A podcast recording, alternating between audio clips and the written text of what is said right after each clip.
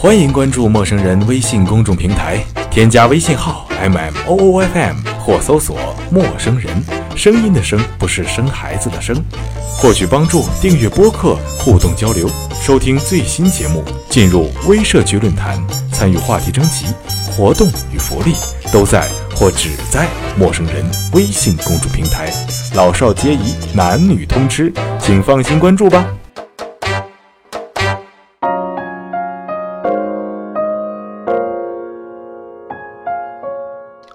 陌生人广播能给你的小惊喜与耳边的温暖。网络前的各位听众，我是你们的新朋友小恩。那这次小恩呢，要为大家带来的文章是我们的编辑麦麦的《迷迭志诉长乐为之事》，是一篇讲述蝴蝶的故事。也希望呢，各位听众可以喜欢这一期节目。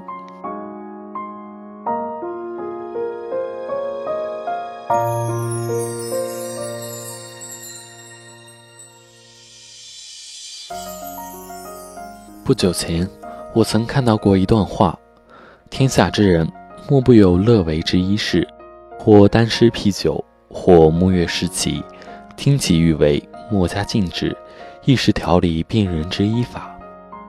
这段话来自于《闲情偶记》，说的是一个人做素来最爱的事情可以治病，如沉迷于写诗饮酒，如诗仙李白。又或者仰慕美月，嗜好下棋，如唐玄宗李隆基，生来好音小律；又或者迷恋蝴蝶，如周公子，如吴明义。所以，当我看到这本书的名字时，我便决定为他写点什么。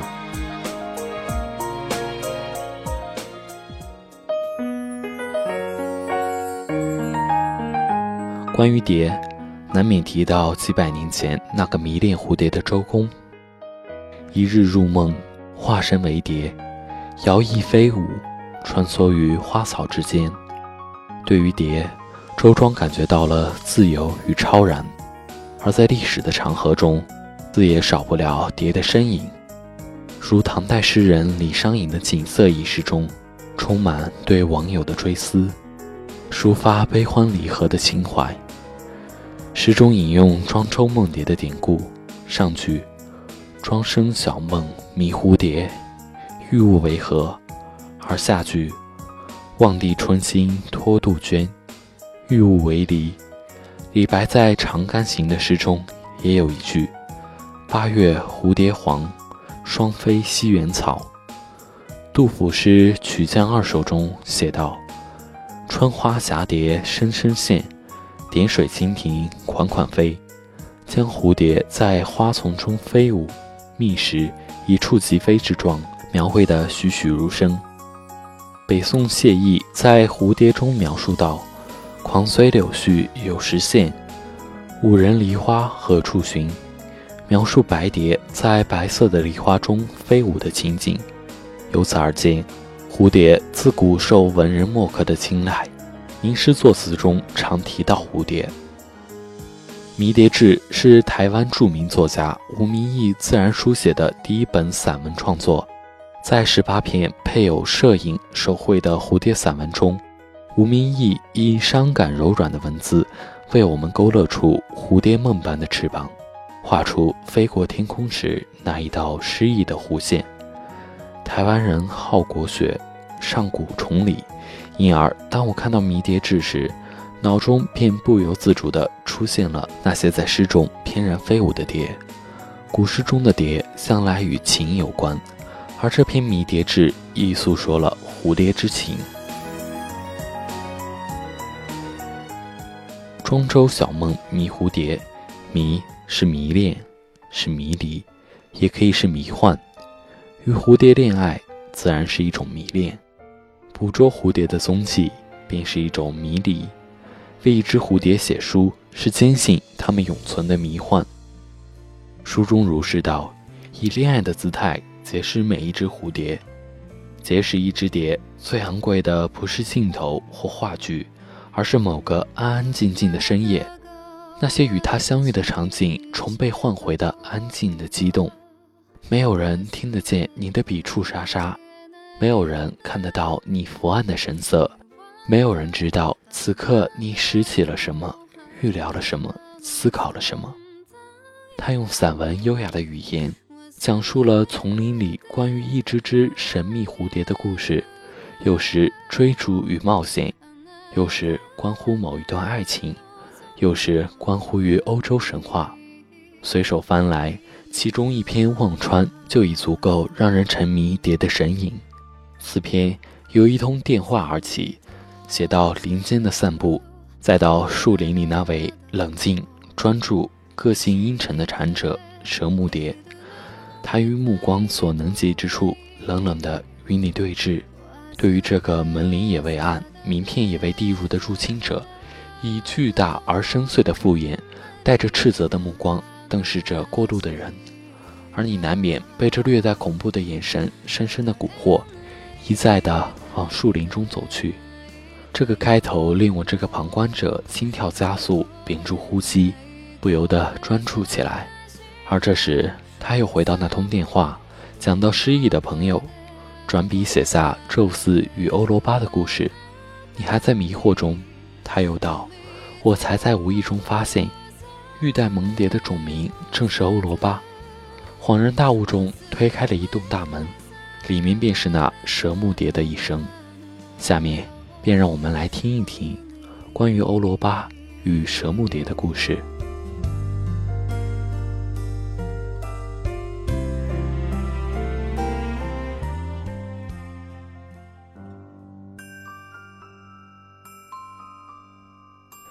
威尼斯画派的巅峰作家提香曾经以画笔讲述过宙斯与欧罗巴的故事。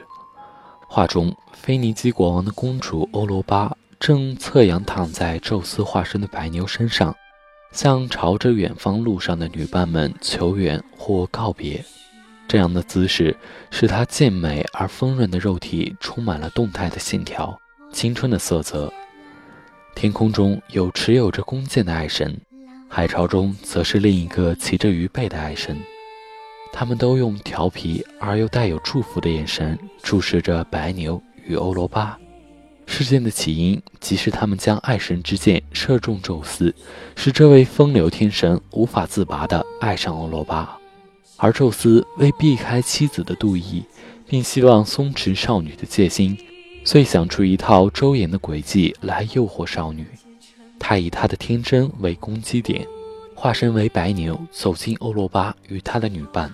当欧罗巴不自禁地抚摸着美丽的白牛，白牛便冷不防地将毫无坠入情网准备的他载进无边无际的海洋。回过神来，欧罗巴已经被载到另一个大陆，宙斯再次获得了他完美的身体。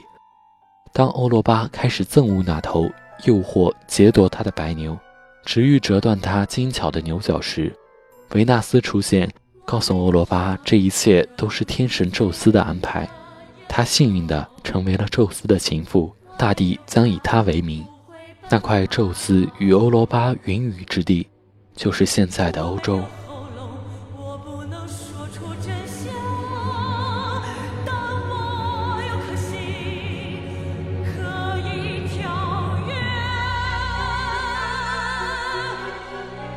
画中欧罗巴的肌肤流动着著名的提香色，就像丰美结实的稻穗，金黄的高贵质感使得远方的彩霞几乎被我们的眼睛遗忘。虽然许多知名画家都画过这个充满激情、神秘与浪漫气息的故事，布歇、谢洛夫、克洛德，但只有提香画中那双白牛的宙斯之眼，紧紧地盯着观画者，散发出一种暴烈。诡秘、温柔而又冰冷的气息。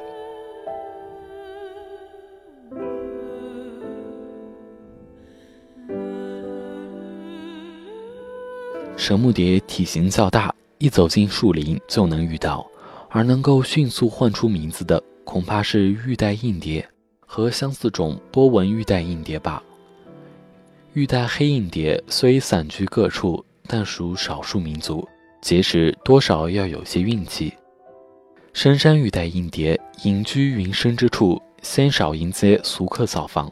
于是，在假期被紧缩到只有一天的时候，在我脑中预期的大型神木蝶，总是玉带或者波纹玉带，再不然即是神木蝶中拟态斑蝶的白条斑硬蝶。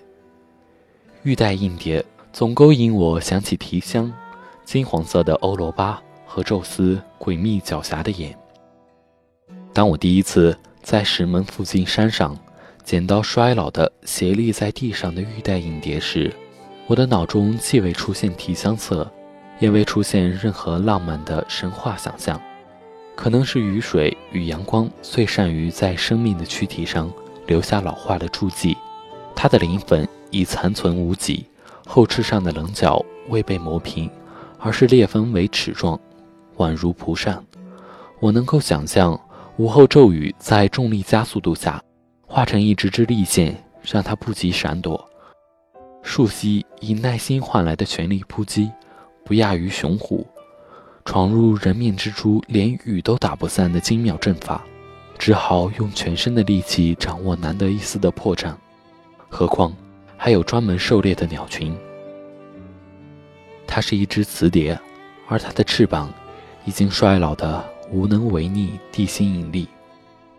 我一开始尚且小心翼翼地拉近彼此之间的距离，但当我按下快门后，就发现它已无能逃避任何一次致命的攻击，包括我无理的骚扰。它一次飞行前进的距离。肯定不及一旁一只体态纤细的赤蛙一次跃进的长远及勇猛。这时，赤蛙却咯的一声提醒我，他也曾恋爱过嘞。是啊，路过的绿袖眼插嘴，他也曾恋爱过。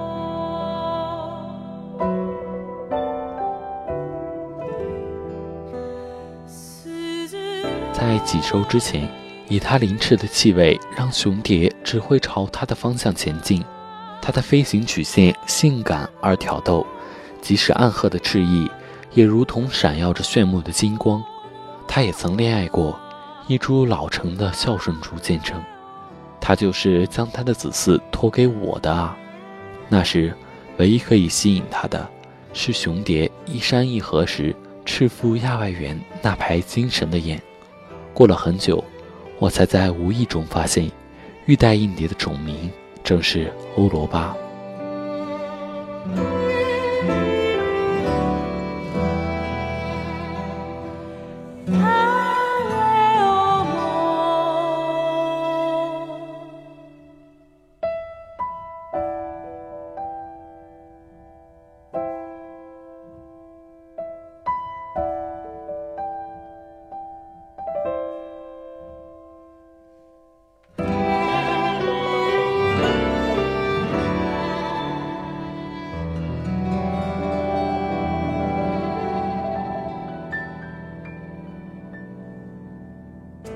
陌生人广播能给你的小惊喜与耳边的温暖，欢迎关注我们的官方微信平台 M M O O F M 或搜索“陌生人”找到我们。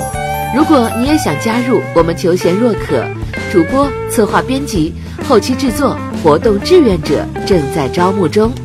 播客订阅、节目下载、更多收听方式、互动参与、精彩活动、推荐投稿。以及参与到我们的节目录制，尽在陌生人官方网站 m o o f m 到 c o m 或微信平台找到答案。